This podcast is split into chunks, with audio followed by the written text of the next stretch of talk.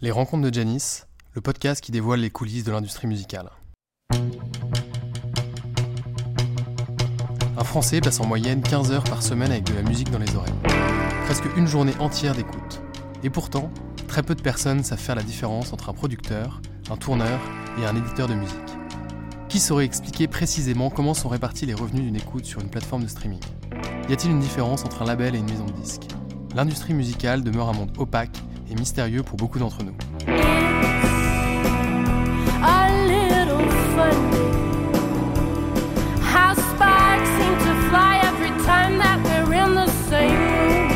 C'est pour ça que j'ai décidé de partir à la rencontre de ceux qui font vivre la musique, pour faire découvrir cet univers et comprendre les rouages de l'économie de l'industrie musicale. Je suis Antoine de Crème et depuis tout petit je suis passionné de musique, de spectacle et de live. J'ai monté plusieurs projets autour de la musique. Je travaille donc au quotidien avec des artistes. Dans ce podcast, on va rencontrer des créateurs qui produisent la musique, des professionnels qui la font vivre et des entrepreneurs qui participent à sa transformation.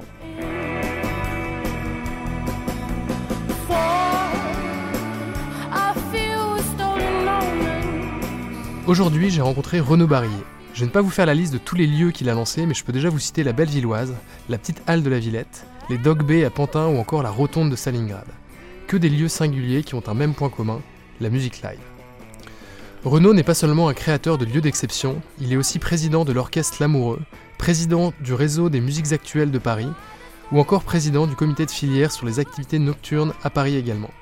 Bref, Renaud est une personne qui inspire confiance et à qui on n'hésite pas à confier des responsabilités. Je suis très content de vous présenter cette personnalité aujourd'hui.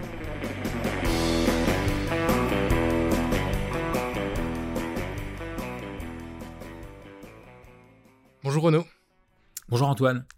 Merci d'être présent euh, dans les bureaux, dans le bureau de Live Tonight euh, au 104. On va commencer euh, très simplement. Je vais te proposer de te présenter, s'il te plaît. Avec plaisir. Donc Renaud Barillet, euh, je j'ai créé, je dirige le réseau Cult Place qui fédère différents établissements qu'on a développés au fil du temps, dont la Bellevilloise à Paris, qui est un petit peu notre vaisseau amiral, et puis aujourd'hui une dizaine d'établissements ouverts au public, plusieurs activités, mais à chaque fois un dénominateur commun important, c'est la musique, souvent musiques actuelles et, et pas que. Le- la Bellevilloise, c'était le premier. Oui, tout à fait. Moi, mon parcours avant, c'est de la production, c'est de l'accompagnement d'artistes. Euh, et quand on a créé la Bellevilloise, j'ai j'ai lâché. Je pense qu'on peut pas faire bien facilement euh, tous les métiers en même temps. En tout cas, quand on veut rester artisan. Euh, voilà, donc la Bellevilloise était le premier établissement. Et ça, c'est arrivé quand? Alors, la Bellevilloise, c'est une histoire euh, complexe, un peu longue. Elle est arrivée pour moi tout assez jeune, en 98. Euh, il a fallu trouver des partenaires, acheter cet immeuble, le faire acheter plus exactement en 2000. Et puis, il y a eu une tranche de 2000 à 2006, donc il y a maintenant 16 ans, si on parle de 2006, de montage du projet. Je ne pensais pas que ça prendrait évidemment autant de temps euh, pour continuer de trouver les partenaires, commencer une première occupation du site qui était plus une sorte de friche euh, à, à demi-squat. C'était un squat officiel, on va dire, mais en tout cas, l'activité n'était pas encore régulière. Et on a ouvert officiellement au public, euh, je m'en souviens comme si c'était tout frais, le 9 septembre 2006. Jour de mon anniversaire. Ah c'est pour ça, J'avais 14 peut-être. ans. Et à l'époque, du coup, il y avait, il y avait déjà un restaurant. Il y avait une. C'était une. Il n'y avait rien. Il y avait- Enfin, il n'y avait rien, il n'y avait plus rien. Ça a été de. Alors, le grand, la grande histoire, c'est c'est 1877, la première coopérative ouvrière française qui se crée en lieu et place d'ailleurs du bâtiment voisin, qui est la maroquinerie, et qui ensuite veut créer une sorte de maison du peuple, un grand bâtiment où vont se, se mêler des activités de, de commerce. C'est déjà les prémices du commerce équitable, du producteur au consommateur des activités de soutien scolaire et, de, de- à caractère social, des activités artistiques, et ils achètent le terrain à côté, qui est celui occupé par le bâtiment dans lequel on est aujourd'hui, où enfin, en 1907, est érigé le bâtiment principal de la Bellevilloise, qui va pouvoir donner la place à toutes ces activités. Euh, comme à cette époque, l'action publique était moins présente sur la vie culturelle, et c'était souvent euh, finalement des initiatives indépendantes, privées. Qui, avaient aussi cette démarche euh, de, valeur ajoutée euh, culturelle, d'intérêt public, etc. Bref, tout ça euh, nous amène en 1936, dépôt de bilan de la coopérative ouvrière La Bellevilloise, puis la guerre, dépôt de bilan, on ne sait pas vraiment pourquoi, je pense que les modèles ont changé, la guerre, euh, années 50, 1950, des bureaux d'une caisse de retraite qui transforme, qui abîme l'intérieur des locaux, qui met des faux plafonds, qui restructure, etc. Ah, le cliché. Et euh, non, mais c'est vraiment, ouais, c'est vraiment tout ça. Et c'est en 98 qu'on découvre ce, ce bâtiment et les lieux ont été quittés par cette même caisse de retraite en 2000. Mais donc, euh, il y avait- il y avait des bureaux, euh, d'anciens bureaux. Et on a donc tout, tout reconverti, tout créé. Le nom, personne n'appelait cet endroit la Bellevilloise. Ça, n'avait plus ce nom-là depuis les, années 30, en fait. Magnifique. Et donc là, euh, commence, euh, commence la belle villoise, tu développes. Tu avais déjà euh, ces compétences de producteur ou de, de gé- gérant d'artiste, on va dire. Donc tu as apporté cette image musicale à, la belle villoise euh, et c'est devenu un lieu. euh, Enfin, c'est devenu un lieu de concert euh, dès le début. euh, C'était la base du, euh, la base du, projet? Oui, c'était une base importante du projet. Moi, j'avais des activités qui étaient euh, très présentes sur la musique, qui, croisaient d'autres disciplines, puisque j'ai produit du cirque contemporain euh, africain avec Circus Baobab pendant quatre ans, avec, euh, avec Isabelle Sage, mon, premier, mon associé Philippe Jupin, sur les activités d'édition musicale, etc. Et, euh, et puis ensuite, il y a eu un autre associé, Fabrice Martinez, qui est là aujourd'hui encore, lui, beaucoup plus sur les sujets d'établissement, de marketing, de développement, de portage ensemble de nos, de nos, de nos différents différents projets. Donc toute cette histoire s'est racontée au fil du temps. Mais euh, mon parcours de manager, management d'artiste d'une part, et producteur de spectacles plus que de concierge du spectacle, parce que la dimension euh, du croisement de la musique et d'autres disciplines, c'est-à-dire contemporain, danse, contemporaine avec, avec Régine Chopineau, Ballet Atlantique à La Rochelle et, d'autres, a toujours été euh, très présente, même avec la BD, avec les auteurs de BD François Schuiten, Benoît Peters, euh, la série Les Cités Obscures chez Casterman, là, ils viennent d'éditer encore un, truc, enfin voilà. Tout ça était, euh, était toujours présent et avec cette envie justement d'un espace pour euh, rendre un peu plus durable ce travail qui est souvent quand on accompagne des artistes sur un projet, une création, déjà on cherche des lieux pour faire. Euh, on, a, on trouve facilement des lieux de diffusion, plus difficilement les lieux où on peut chercher, créer, euh, voilà, où la, le modèle économique n'est pas tout de suite la préoccupation, disons. Euh, donc c'était un peu cette idée-là, une sorte de grande maison où on fabrique et on diffuse. Bon, le côté fabrique est présent, mais pas autant qu'on le voudrait, parce que quand on, c'est le revers de quand on est totalement indépendant, euh, les moyens financiers pour ça, c'est assez, c'est assez complexe en fait. Je Ouais. pense d'ailleurs que c'est parfois, enfin, je, je digresse un peu de la question, mais un peu à l'envers, c'est-à-dire qu'on a tendance à avoir plus d'acteurs publics qui vont intervenir sur la diffusion, euh, considérant que c'est une affaire de producteurs et du marché privé que de, que, de, que, de, que de fabriquer, que de se rencontrer, que de chercher, etc. Donc finalement, ça, parce que toutes les collectivités de France et d'ailleurs ont une salle ici de musiques actuelles, là de scène nationale si c'est un plus gros établissement, ou parfois beaucoup plus modeste, un peu aidé, mais rarement des endroits d'émulation, de fabrique, etc. On va trouver ça dans d'autres domaines, dans le domaine des technologies, etc. Mais finalement peu dans, dans, Ouais, c'est nos, vrai. Dans nos domaines. Peut-être que c'est moins, c'est peut-être plus facile de, de, de propulser la diffusion, enfin de, de déjà d'estimer le financement nécessaire pour la diffusion que pour la création, c'est plus lisible. Et, euh, et en plus, il y a une question de résultat aussi où, euh, où, euh, ouais, effectivement, il y a toutes les salles qui sont subventionnées et qui ont un nombre de, un nombre de concerts à faire chaque année. Tout à fait. Euh, Et donc c'est tout ça qui motive la création de cet espace, la Bellevilloise. Euh, voilà, donc euh, qui, flirte après avec plein d'autres choses. L'idée que ce soit aussi une grande maison, un lieu de convivialité, donc de bar, de restauration, euh, etc. apparaît. Et, euh, et puis c'est finalement aujourd'hui toujours ça. Ça reste un lieu de, de travail, en tout cas un lieu fédérateur, un lieu aussi avec plusieurs salles. Donc les artistes peuvent parfois simplement se contenter, si je puis dire, du café-concert de la Halle aux Oliviers avec euh, le côté ingrat que ça peut avoir, de dire j'ai des gens qui boivent, qui mangent en face de moi. Oui, mais ça, ça donne un modèle. Euh, c'est c'est un- c'est une confrontation intéressante. Ça, ça, c'est aussi une capacité de l'artiste à captiver cette, cette audience-là. Euh, ça nous permet aussi de payer ces artistes à chaque fois Ouais. qu'ils viennent. Puis on a la salle club qui permet un développement de, de dates euh, plus importantes.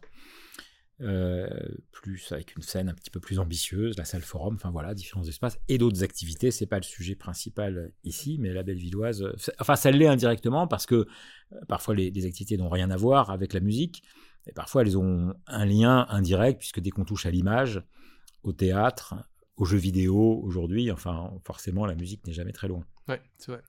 En termes d'image, tu dirais que la Bellevilloise, la Bellevilloise, c'est spécialisé sur un, un style ou un- une identité particulière, ou alors vous êtes éclectique et vous accueillez tous les, euh, tous les styles de musique? Alors, on est éclectique, ça nous plaît de l'être, on continue de l'être. Euh, on a. euh, la limite de ça, c'est nos propres intuitions, le, feeling et nos, goûts. C'est difficile de donner, une identité principale. Peut-être par respect aussi de notre chère voisine, la maroquinerie, sur une identité plus.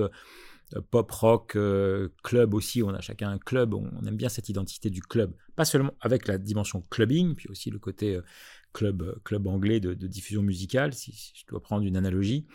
Euh, on a on est moins allé du coup sur ce registre pop rock, Rock, ouais. mais qui existe aussi chez nous. Bon voilà la, la chanson et le jazz vont être présents mais on va aussi avoir quelques explorations vers l'électro. Ça n'a pas été la ligne principale de l'identité qu'on voulait se donner parce que d'autres établissements si on choisit vraiment d'en faire l'axe euh, thématique. Ouais. Et moi, j'aime bien aussi qu'on crée la, la surprise, de dire c'est pas un problème d'avoir une soirée électro, le bal swing, Ouais. la soirée tango et le, le- le- le rendez-vous hip-hop. Le hip-hop est quand même une, euh, un point récurrent de, de, de ce qu'il y a à la Bellevilloise, euh, fortement dans le club en tout cas. Alors que la scène de la Halle aux Oliviers ou du Forum, plus acoustique, de fait accueille des formations qui vont plus avoir de lien avec euh, la chanson, le jazz, les musiques dites euh, world, Du monde. du monde, euh, voilà. Très clair. Euh, donc ça, c'est le premier lieu. Ouais. Euh, je sais pas si on va faire euh, tous les lieux euh, individuellement, On va mais, faire vite sinon, mais, mais c'est vrai que dans ceux que je connais, euh, j'ai l'impression qu'il y a quand même une, une ligne directrice et qu'à chaque fois, c'est des lieux qui ont une forte identité et qui se démarquent beaucoup des autres. Quoi. Si tu prends euh, la Rotonde, euh, la, la petite halle de la Villette, euh, Dog Bay, que je connais pas encore, mais euh, j'ai l'impression que c'est aussi sa singularité. Comment tu fais, sachant que j'ai vu qu'il y avait plein de lieux qui étaient en développement là, comment tu fais pour garder toujours cette singularité en multipliant les, nouveaux lieux? Bah, c'est à chaque fois des familles qu'on crée, qui se créent. On essaye de garder ce développement euh, assez naturel, assez organique, c'est-à-dire qu'on n'a pas de plan de développement comme l'aurait une, une chaîne structurée comme telle, qui aurait dit je fabrique un modèle pour le dupliquer. Donc nous, on ne duplique pas, euh, d'une part, ni non plus on ne centralise. Ni l'un ni l'autre. Centraliser, c'est-à-dire j'ai une structure de tête et puis euh, que j'ai un, deux ou trois ou douze sites, euh, je, je mutualise. Je ne crois pas à cette mutualisation-là, sans rentrer trop dans les détails de fonctionnement, qui consiste à dire euh, bah, je vais faire avec deux personnes ce que, ce que d'autres feraient avec dix parce qu'ils sont dispersés. Je pense que s'il y a 10 établissements, il y a 10 programmateurs. Grosso modo, c'est comme ça qu'on travaille. Là où la mutualisation va se faire, c'est plutôt parce que s'il y a 10 établissements et qu'il y a 10 programmateurs, on va essayer au maximum de les faire travailler, émuler ensemble. Et on fera peut-être avec 10, euh, ce qui d'une autre façon nécessiterait 12, 13, 15 personnes. Ouais. Donc euh, multiplier les initiatives, proposer plus de liens aux artistes, des accompagnements, différents formats sur un- autour d'un même artiste, se dire euh, finalement il a une formule de live acoustique très modeste, il a une intervention pour une émission de radio, il a une plus grande forme, une petite forme, enfin on, on est capable aussi de, de- de varier les relations aux, aux Ouais. artistes. Mais, euh, mais voilà, c'est à chaque fois l'idée qu'on doit avoir une équipe qui s'approprie l'établissement et à qui on fait confiance et qui est relativement autonome pour le, pour le plus, enfin relativement très autonome. T'as je, pas, je prends un, une précaution, mais, mais voilà, pour le gérer. t'as pas un, un rendez-vous avec tous tes directeurs d'exploitation le jeudi soir où tout le monde doit faire le, le bilan euh Non, moi non. Euh, on a des, des rendez-vous partiels. euh, Il y a un rendez-vous hebdomadaire que euh, Mathieu Ardaillon, notre directeur euh, délégué, directeur des opérations, a avec les directeurs d'exploit sur certains sujets. On a un rendez-vous un peu mensuel, justement, de coordination de programmation. Euh, c'est plus de l'info et puis parfois ça permet de, de- de- de réguler certains points ou d'être aussi sur des échanges de, de pratiques, de fonctionnement. Mais non, non, on n'a pas le- le- le- l'affichage des scores hebdomadaires euh, avec tout le monde. Euh, je te parlais de la, petite halle de la Villette. Moi, perso, c'est un des, lieux que j'adore à Paris. Je trouve que la programmation est super cool. euh, et, même l'espace, euh, enfin, j'adore. On n'est pas très loin de la Villette ici. C'est quand même un endroit où je vais souvent. Co- comment ça s'est comment ça s'est développé ce, lieu en part, je pose cette question parce que ce, ce lieu m'intrigue et après j'aimerais bien parler des Dog Bay aussi parce que je sais pas encore ce qui se passe avec avec ce lieu c'est encore trop loin pour moi. Mais euh, comment ça s'est fait la création de la, de la petite halle de la Villette? C'est quoi l'histoire qu'il y a derrière? L'histoire, c'est euh, c'est un appel à projet du parc de la Villette pour cet espace, après un, un plus vieux projet qui s'appelle la Villette Enchantée, qui n'a pas marché comme, comme prévu, qui était en fait une espèce de café club, euh, voilà, qui s'était installé là, Ouais, uniquement activité nocturne. Enfin bon, il y avait des mésententes diverses, donc peu importe, c'est pas le pas le sujet, mais bon, appel à projet. Moi, je scrute pas les appels à projet parce que je suis pas dans une stratégie de, vouloir conquérir, développer. Parfois, on, a peut-être cette image, mais c'est pas la méthode. Euh, mais à un moment, je sais plus par quel biais. Enfin bref, c'était à la Bellevilloise. D'ailleurs, je croise quelqu'un qui me dit alors, c'est dommage, ça se termine dans trois jours. Vous avez pas regardé ce sujet, ça pourrait vous correspondre et tout. Quelqu'un de la Villette qui nous dit ça. Bon, et c'est vrai que le parc de la Villette, moi, c'est euh, c'est ma jeunesse très jeune à Paris, de plein de façons, que ce soit le cinéma en plein air, enfin les premières fois, euh, Seine-et-Marnais que je suis, commençant à arriver à Paris, mon point de chute quand je savais pas où aller, c'était toujours le parc de la Villette. Ouais. Ça a été un moment de plein de découvertes, que ce soit euh, le JVC Jazz Festival à l'époque, avant qu'il soit renommé, mais qui était historique, le concert de Miles Davis, d'autres choses. Enfin, voilà, le cinéma en plein air, les promenades euh, jusqu'au bout de la nuit, dans ce, dans ce parc euh, libre d'accès comme ça et assez, assez atypique. Donc il y avait quelque chose d'un petit peu magique de dire, tiens, dans cet endroit que, que j'adore, euh, il y a un espace, on peut, on peut en faire quelque chose. La visite de l'espace, des interlocuteurs en face plutôt très ouverts. Heureusement, parce que plein de contraintes. On nous dit voilà, ça doit être plutôt un restaurant, mais attention, c'est vitré, faut pas faire trop de bruit et tout. Bon, Ben, nous, des restaurants pour des restaurants, c'est pas notre activité. Ça n'empêche pas de bien assumer l'activité de restauration. Enfin, c'est pas l'essentiel de notre activité, parce qu'aujourd'hui, on a aussi cette branche-là de, assez forte. Euh, et en gros, il fallait pouvoir mettre une scène et avoir un, brin de verdure. Bon, donc on a regardé ce, il y a ce, jardin en face qui fait partie de, l'établissement, qui est la continuité de la petite halle en fait. Le fait d'avoir pu mettre une scène à l'intérieur, de changer ce lieu assez assez froid, c'est son élégance aussi, mais c'est un bout de la grande halle, grise euh, euh, partout, euh, le, métal, les pavés, euh, voilà, fait de verre et de métal. On a amené du bois, on a changé de luminaire, on a essayé d'amener quelque chose de chaleureux à l'intérieur et dire il faut vraiment qu'on fasse un lieu caméléon qui va assumer d'être un rendez-vous du parc où on peut manger tous les midis et où le soir on peut manger mais aussi avoir une vraie programmation de concerts trois quatre fois par semaine. Donc ça s'est fait euh, en testant avec aussi cette obstination un peu complexe qui est quand même de mêler la convivialité du bar-restaurant et la musique. Et moi je trouve absurde que ce soit deux mondes qui en fait ont, très bien fonctionné il y a très longtemps. La guinguette 1900, etc., était, en- rendait naturel de mélanger les deux. Puis après, il y a un peu comme une opposition, une certaine vision de l'artistique qui ne peut pas être dérangée par le bar et le restaurant, ou une qualité culinaire qui n'est pas possible s'il y a des artistes sur scène parce que l'un gâcherait l'autre. Et c'est quand même une recherche qu'on essaye d'avoir, de se dire comment, dans un même espace, c'est quand même assez naturel pour moi d'être bien avec un bon verre, de pouvoir manger, si possible d'avoir une qualité euh, correcte sans forcément une avoir une haute prétention culinaire et en plus d'écouter euh, quelque chose qui nous, qui nous plaît. Enfin, ça me paraît être un, un summum. Si en plus le décor et le confort est là, je pense qu'on offre des petits moments de vie qui peuvent être euh, des petits moments de grâce. Alors c'est un peu, ça paraît un peu ambitieux, voire prétentieux, mais c'est c'est la promesse qu'on essaye de tenir. Ouais. Voilà. Bah, c'est, je peux pas être plus d'accord avec toi. hein. C'est un peu ce qu'on, ce qu'on essaie de, ce qu'on essaie de, de proposer comme message et comme vision avec, euh, avec Live Tonight et même aussi avec Ouais. Janice. Nous, on est des vrais partisans du live. Et c'est vrai que je suis d'accord. Je sais pas si c'est du snobisme ou s'il y a peut-être des, des deux côtés, que ce soit euh, musicien ou euh, consommateur de, de- de musique. euh, on a le sentiment que c'est nécessaire d'être parfaitement attentif pendant tout le concert, alors qu'en fait, tu peux très bien avoir. euh, Enfin, il n'y a pas de c'est pas irrespectueux de manger pendant qu'un artiste joue quoi. Et, Tout à fait. Et euh, ouais, je suis tout à fait d'accord avec ça. Et j'ai du mal avec les lieux qui considèrent que t'as pas le droit de parler pendant un concert. Quoi. Alors que le, le- pour moi, le concert c'est la fête, c'est le partage et, euh, et l'artiste il, il est censé être heureux de voir euh, son public se s'amuser quoi. Je pense que ça dépend, ça se régule naturellement selon le type de concert. En fait. Oui, bien sûr. Euh, moi, dans la musique, je, je- je préside un orchestre qui s'appelle l'Orchestre La- L'Amoureux. Orchestre historique, mythique, a 140 ans d'âge. C'est un orchestre symphonique. Souvent, on dit un orchestre classique. Moi, je dis un orchestre symphonique, puisque c'est sans doute le premier orchestre de musiques actuelles symphoniques, euh, leader là-dedans, qui a toujours eu des tas de crossovers, euh, y compris pour les 10 ans d'Ed Banger, etc. C'était avec l'Orchestre L'Amoureux.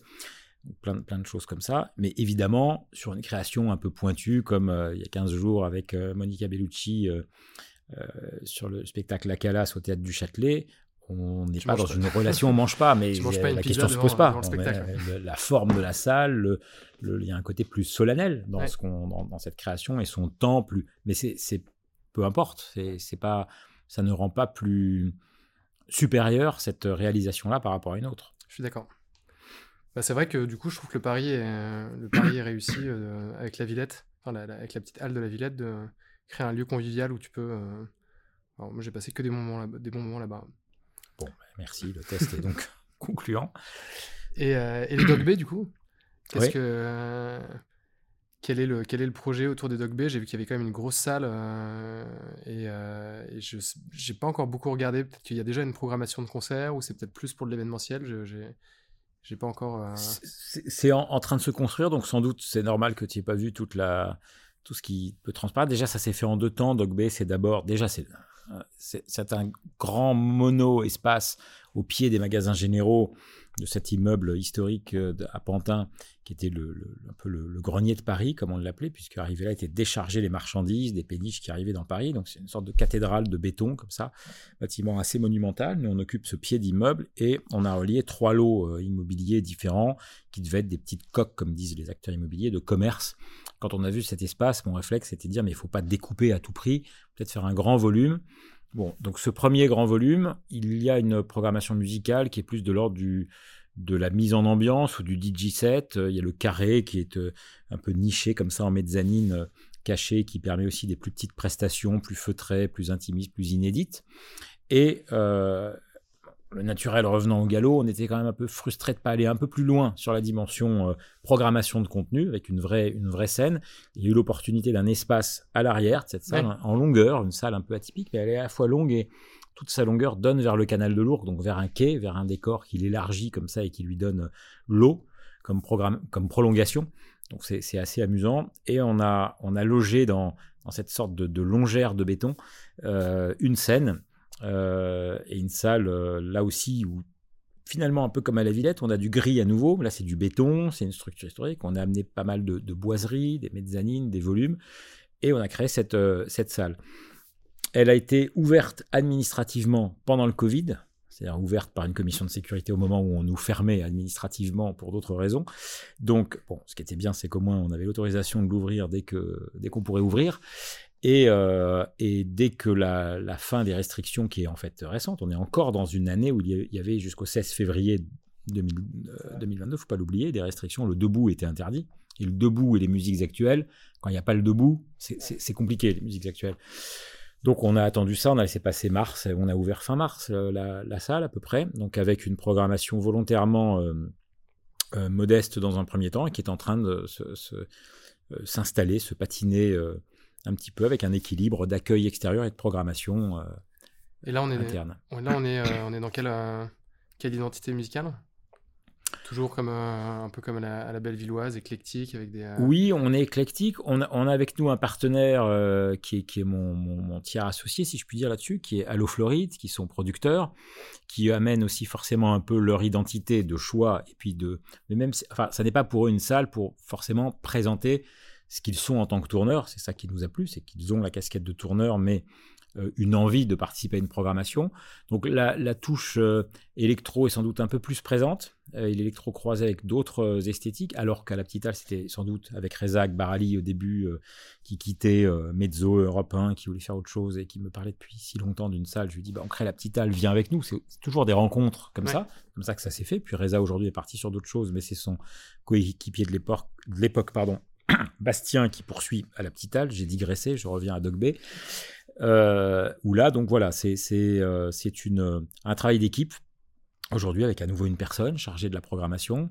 Notre directeur d'exploitation de l'ensemble de l'établissement, c'est euh, Simon Yves Rocher qui était à La Rochelle aussi, qui a fait toute la programmation de la fabuleuse cantine, qui est là. Donc c'est un travail à plusieurs mains et avec nos partenaires à l'eau Floride. Donc l'identité, oui, euh, éclectique, un peu plus électro, musiques actuelles euh, évidemment, des scènes découvertes. euh, alors ça veut peut-être pas dire grand-chose, mais si, enfin cette place faite à des artistes euh, affirmés, enfin comment dire, accomplis. Je veux dire artistiquement, mais émergent, mais accompli. mais voilà, émergent et accompli. Ça, on aime bien trouver cette, cette, cette, enfin, je trouve cette ligne intéressante. Quoi. Ouais. Ouais. Ça, ça a l'air Oui. bête à dire, mais parfois, sous prétexte d'émergent, euh, on n'est pas forcément exigeant sur une qualité ou un niveau d'aboutissement. Ouais.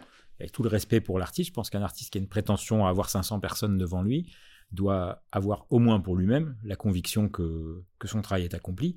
Et évidemment, nous, si possible, partager cette conviction. Et c'est ce qu'on essaie de faire sur Dog Bay, en grande partie. Il y a 500, 500 places euh, dans la salle? Alors, oui, il y en a plus même. La jauge pompier, elle est de 650 places debout. Dès qu'on est La debout. jauge pompier, ouais.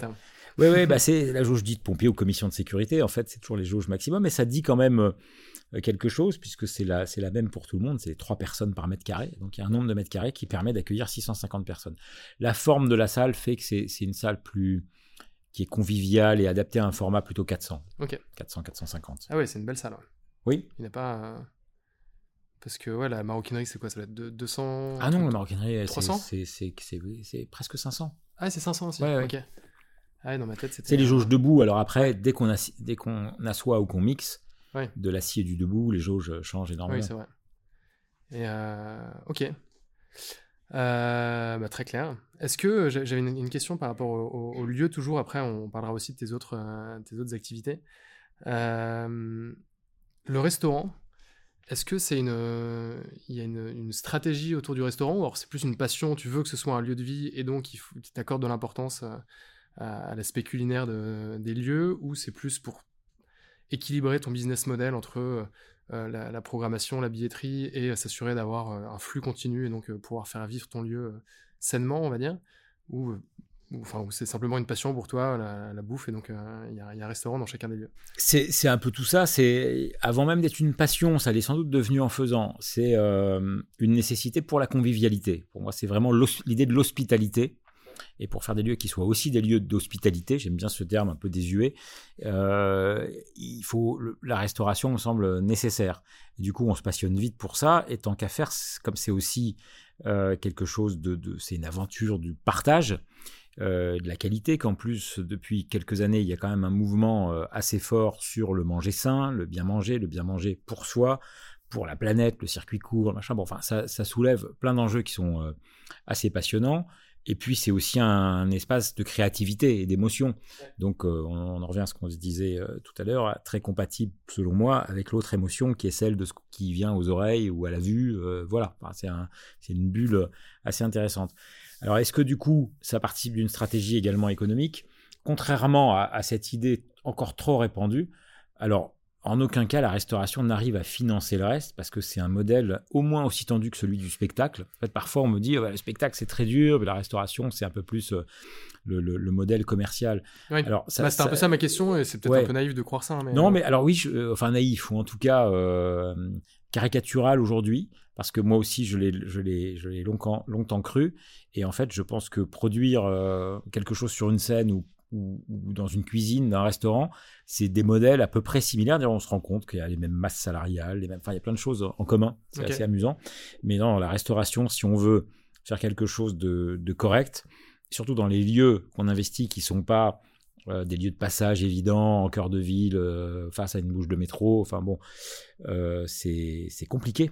C'est très compliqué. Alors là où ça forcément ça sert quand même le modèle global, c'est que il y a des, des charges communes. Quand on est sur un site et qu'on est sur un bâtiment, on a des loyers ou des loyers bancaires si on l'a acheté ou des loyers à un propriétaire. Euh, donc évidemment que la restauration contribue à ça. L'idée c'est que chacun dans son modèle, parce que c'est pas les mêmes capacités euh, selon de, de pourcentage de, de l'activité qui peut servir un loyer, chacun contribue à ce, à ce modèle. Donc le fait d'avoir de la restauration permet de... C'est un des, des éléments d'un ensemble de modèles euh, qu'on mêle dans un même espace. Donc de cette façon-là, ça contribue aux charges communes. On va pas rentrer dans des détails trop comptables, mais, mais enfin, on- je pense je que tout le monde comprend, tu Je comprends comprends ce, que, l'idée. ce que je veux dire. Mais, mais c'est pas, par contre, voilà, j'ai gagné, euh, j'ai dépensé 10 et j'ai gagné 12 sur la restauration, donc j'ai 2. Par contre, j'ai dépensé 12 et gagné 10 sur, euh, sur un spectacle, donc j'ai perdu 2. la restauration paye, paye la musique ou le spectacle. Non, ça, on n'y arrive pas.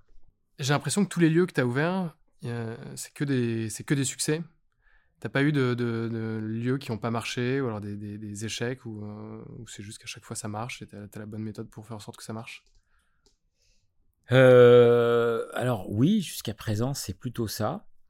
Je pense que euh, on a le bon acharnement pour faire que ça marche, parce qu'on n'a pas de recette et de méthode qui fait que ça marche tout seul. Sincèrement, hein, je dis Ouais. pas ça, c'est pas un effet de pour ce. Non, non, c'est euh, c'est beaucoup beaucoup de réglages. C'est des projets avec un temps d'équilibrage, de lancement qui est très long. On parlait de la restauration, ça n'a rien. Un resto qui ouvre, il va se dire au maximum, il, il- il se donne un an Puis souvent, c'est quelques mois, puis après, il faut que ce soit stabilisé. Euh, ils ont bien raison, c'est des modèles, et on se bat pour, pour être dans cette plus, plus court terme, mais euh, une belle villoise, c'est au moins 5 ans avant Ah oui. qu'on arrive à, à ce que tout soit exactement comme on le veut, et puis après, une fois que c'est comme on veut, il faut renouveler, donc de toute façon, c'est un travail permanent. Euh, la Rotonde, Stalingrad, qu'on a repris, c'était un établissement en perte euh, énorme. Première fois qu'on reprenait, peu de temps, deux ans après son ouverture, un, établissement, et ce fut très compliqué parce que entre le territoire qui est compliqué, c'est une plateforme dont on a beaucoup parlé malheureusement pour ses problèmes de craquer, de, de stupéfiants, etc. Et puis euh, quand il y avait la crise des migrants, c'était Calais et Place Stalingrad, c'était deux sites euh, très tendus là-dessus. Ouais. Euh, voilà, un territoire pas, pas facile, un bâtiment prestigieux mais très compliqué, un peu comme un tribunal avec ses colonnes comme ça, on n'y accède pas finalement si facilement. Ouais. Bref, donc tous les projets à chaque fois, ça nous plaît beaucoup, mais ils ont une spécificité. Il faut arriver à les faire apprivoiser.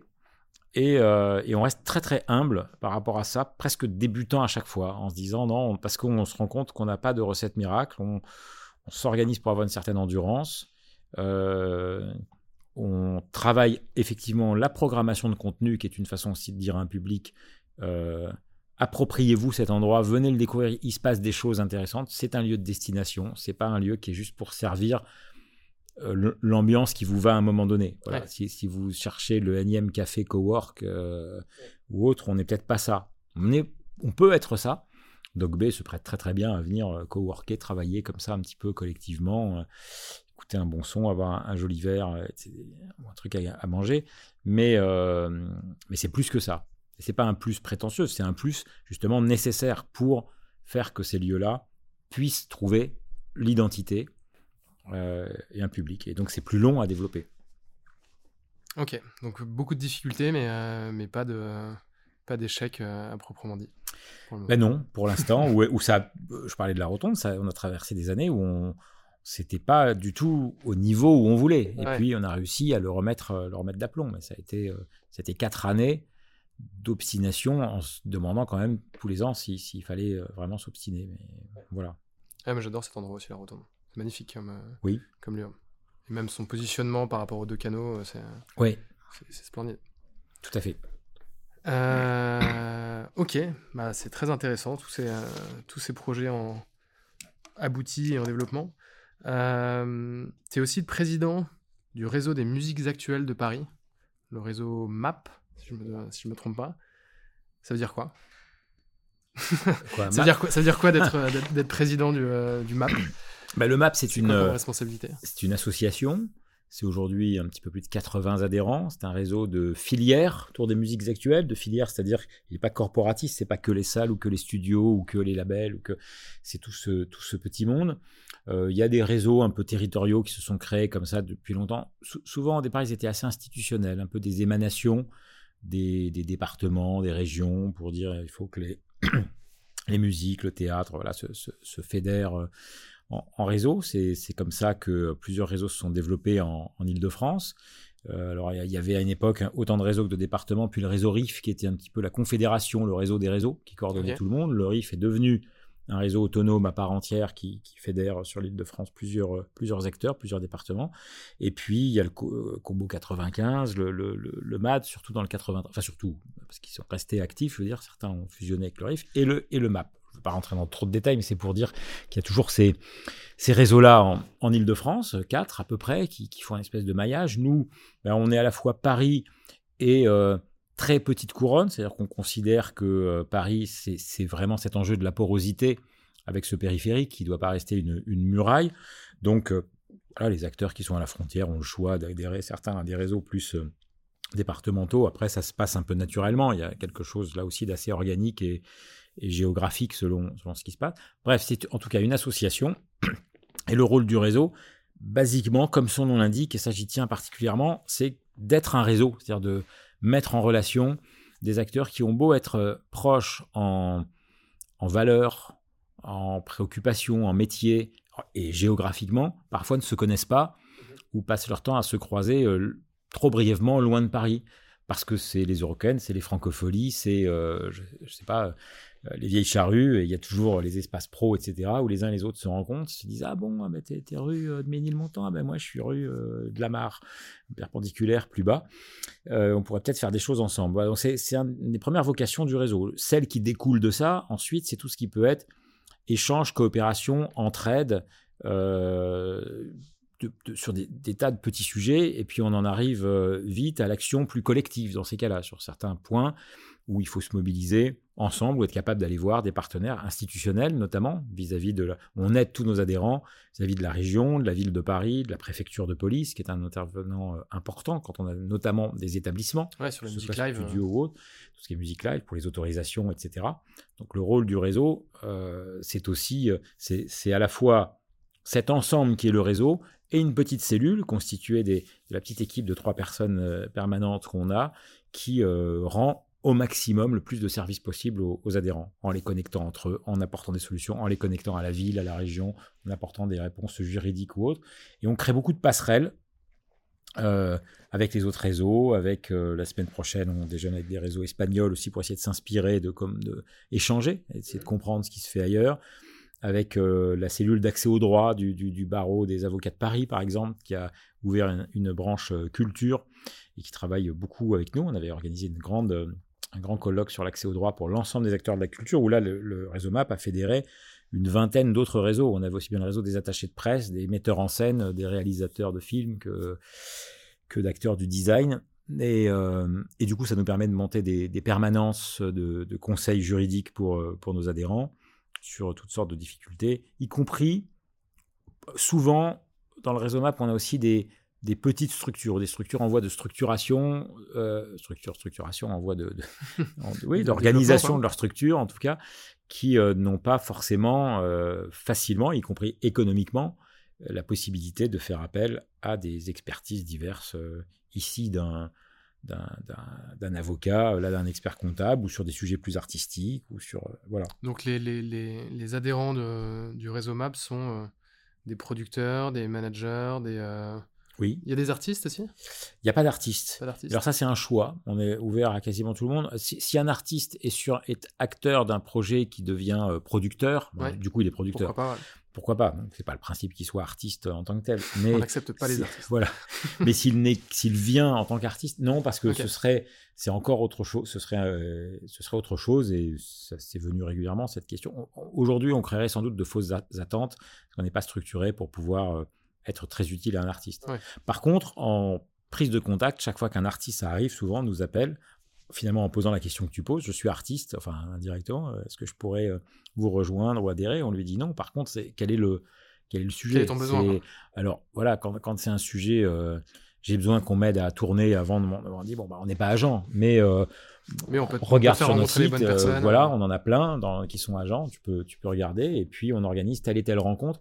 Par exemple, on organise les girafes, les journées de l'information, euh, de la ressource, de l'accès à la formation, je sais même plus la- notre acronyme, bon enfin bref, Ouais, ça, ça passe là. à Barbara, Jour- journée de l'information, de l'accès à la. de la ressource et de, De la l'accès à la formation. Ok.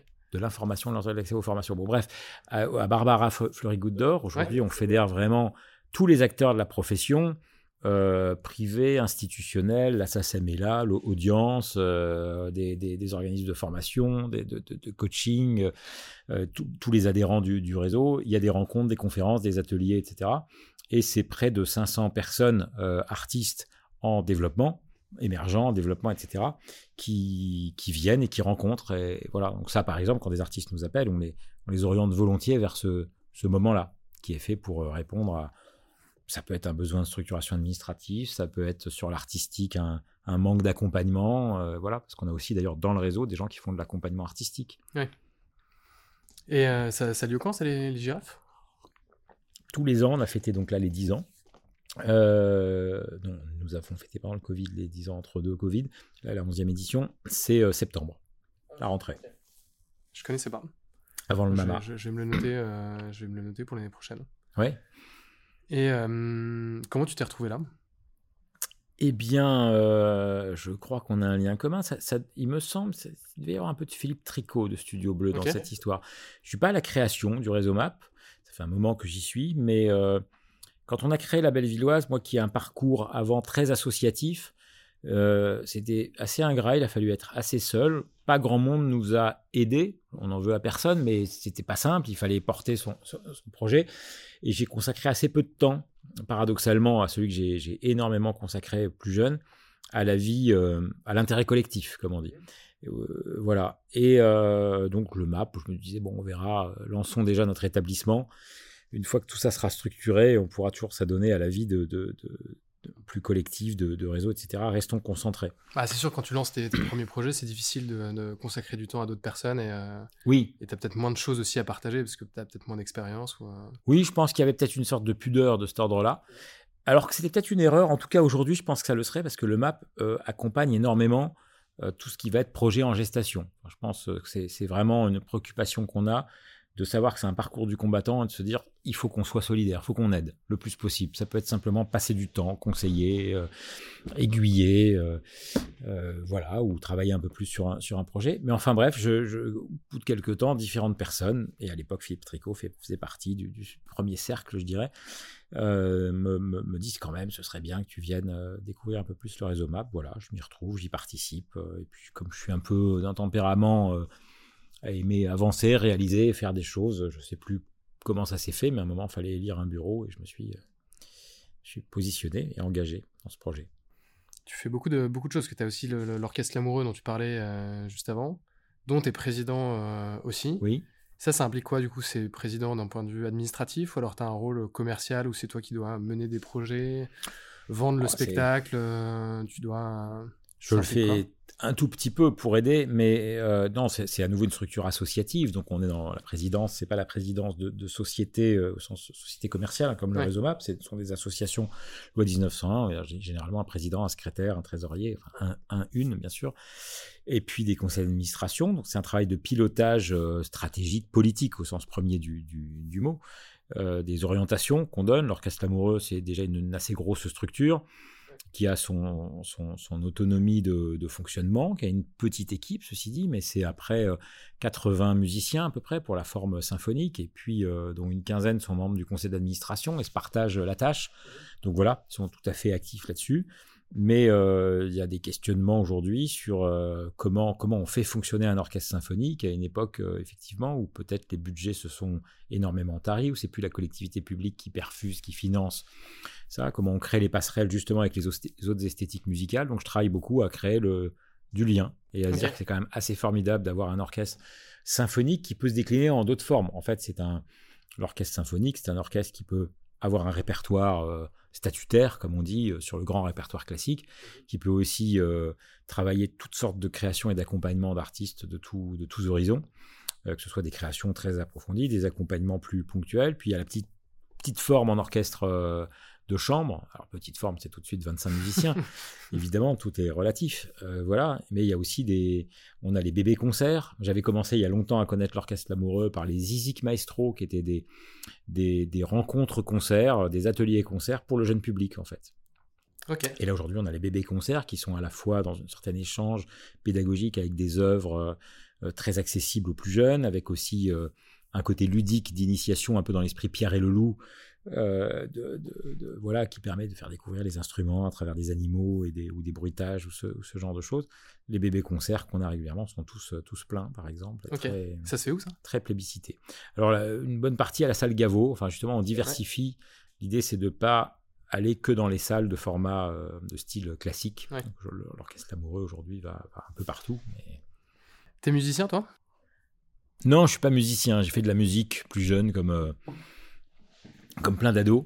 Euh, ça m'a plu, mais je me suis pas projeté dans une, une, tu carrière plus, de musicien. À, à, accompagner et développer des artistes plutôt que être, bah, être musicien toi-même. Plus jeune, j'étais euh, très toujours une, une, caméra au point. J'ai découvert les caméscopes et tout ça, ça m'a passionné. J'adorais euh, filmer, réaliser, monter des images. le côté récit, le côté docu-fiction. J'adorais cette idée des frontières ambiguës entre la l'imaginaire et le réel. Enfin voilà, considérant que l'imaginaire est une des facettes du, du, réel, d'une certaine façon, puisqu'on le, on, le produit et que nous, nous sommes bien réels, après, après tout. Bref, euh, voilà, et après des études à 3IS, l'Institut international de l'image et du son, je pensais euh, m'orienter vers la réalisation, et puis j'ai découvert... Euh, enfin mon plaisir à fédérer, organiser, que j'ai un peu toujours eu de- de- depuis tout jeune, c'est traduit dans la production. Parce que finalement, le producteur, c'est quand même celui qui doit jouer un rôle d'ensemblier entre différentes personnes, essayer d'intervenir sur des zones de tension, parce que euh, il doit être très économique s'il faut être très économique, mais aussi très euh, concerné par les questions artistiques et, jusqu'à l'émotion finale qu'il va y avoir si on parle de cinéma sur une toile, sur la musique sur un, enregistrement ou une scène. Euh, voilà, donc c'est comme ça que le l'appétit, l'envie, au sens de l'envie pour la production, euh, est né et s'est traduit de façon euh, un peu empirique, bénévole, puis est devenu un métier. euh, voilà. Et je vais te poser une dernière question. On a parlé beaucoup de musique, de, de, de- de tes, de tes projets, de, tes différentes responsabilités. Quel est l'artiste qui t'a marqué récemment? Le, le- le groupe que tu as peut-être vu dans un de tes lieux Ou alors, est-ce que tu arrives toujours à, être en recherche de nouveaux artistes, de nouveaux, euh, de nouveaux, euh, nouveaux goûts. Est-ce que tu arrives toujours à développer ton, ta passion pour la musique? Oui, la développer, oui, très inégalement. Euh, Il y a des moments, effectivement, je, suis, mais si je réponds à titre personnel, parce qu'après, je suis très heureux de faire confiance à des équipes qui ont, qui se sont développées et d'aller parfois chercher ces personnes qui sont les intermédiaires entre les artistes et nos, et nos établissements, parce qu'elles vont s'appeler programmateurs, programmatrices, chargés de production, enfin, ces différentes facettes. On est à la frontière. On a toujours, elles ont toujours les deux casquettes parce que dans nos établissements, on programme simplement parfois et on produit beaucoup, on coproduit. Enfin voilà, c'est un mix de tout ça. Euh, donc ça me permet aussi, d'ailleurs, c'est un, un lien euh, entre moi également et effectivement euh, les artistes. C'est pas forcément dans nos établissements que je, découvre que je prends le plus de temps avec les artistes. C'est souvent euh, à d'autres moments ou d'autres occasions qui sont plutôt assez plaisantes parce que ces activités diverses font que on nous amène parfois à tel ou tel tel ou tel endroit à découvrir. Euh, voilà, donc oui, je me sens. euh, euh, ça dépend des périodes, c'est très inégal. Parfois même, euh, quand les choses sont bien gérées par des équipes, on est content, on se dit enfin j'ai le temps d'aller voir d'autres choses que d'être focalisé dans ma salle, parce que ça c'est souvent un défaut des, des exploitants qui sont arrivés à ces métiers par passion et qui une fois qu'ils réalisent leur passion disent bah ça fait quatre ans je vais plus à un concert, Ouais. je, je vois plus rien, j'ai pas le temps. Euh, Je vois voilà. que les artistes que je produis, quoi. Ouais. Enfin, ou que je que j'accueille Voilà, dans, ma salle. Moi, j'ai eu ça, mais euh, là, je suis plutôt dans une période assez agréable de- d'émancipation de, de, de mes activités. Presque une nouvelle adolescence. Euh, voilà. Et après, à la question quel artiste précisément, là, c'est bizarre, je ne sais pas répondre comme ça, spontanément. Ou alors un autre lieu euh, qui n'est pas le tien, dans lequel tu, euh, tu sais que tu pourras découvrir des artistes qui te plairont. Oh, bah alors ça, c'est non, c'est non seulement délicat, puis alors il y en a... non, non, mais il y en a tellement. Puis alors moi, je suis très, très... euh, euh, que, ce soit la Marbrerie ou le Théâtre du Châtelet, euh, pour moi, c'est... C'est le même enjeu. Enfin, je pense que après, c'est des formats, c'est des Ouais. salles, mais je suis autant fasciné par une grande scène euh, et ce qu'elle permet de faire, un grand espace et le, le caractère pointu d'une création assez lourde avec une mise en scène, etc., que ce qu'un petit établissement indépend- indépendant, je parlais de la Marbrerie parce que je trouve que voilà, il y a, il y a des, c'est, des endroits de confiance. Ouais. On sait qu'on peut s'y intéresser et qu'on ne sera pas déçu et qu'on a des personnes euh, extrêmement généreuses et bienveillantes dans leur, euh, dans leur recherche de programmation et dans leur envie de partager. Parce que Ouais, c'est ça un moment. C'est-à-dire, si j'adore ça, si je trouve ça génial, il faut que je le, il faut que je le partage. C'est quand même le premier moteur de créer, euh, de s'investir dans ces activités en général, qu'on soit finalement producteur, tourneur, euh, euh, lieu de diffusion ou autre, euh, voilà. Donc t'as pas d'artiste en tête là? Euh, non, mince, tu veux un artiste? Non, non, ou alors après ça, ça va être des gens déjà connus. Mais je réécoutais Feu Chatterton là sur dif- différentes choses. C'est un artiste qui m'avait marqué, par exemple. Et je me suis mis à la réécouter en boucle comme un ado qui découvre un album, par exemple. Enfin voilà, parce que je trouvais très très chouette, Ouais. pas, se- pas seulement euh, Bah, c'est un bon exemple. Ils étaient, euh, l'univers.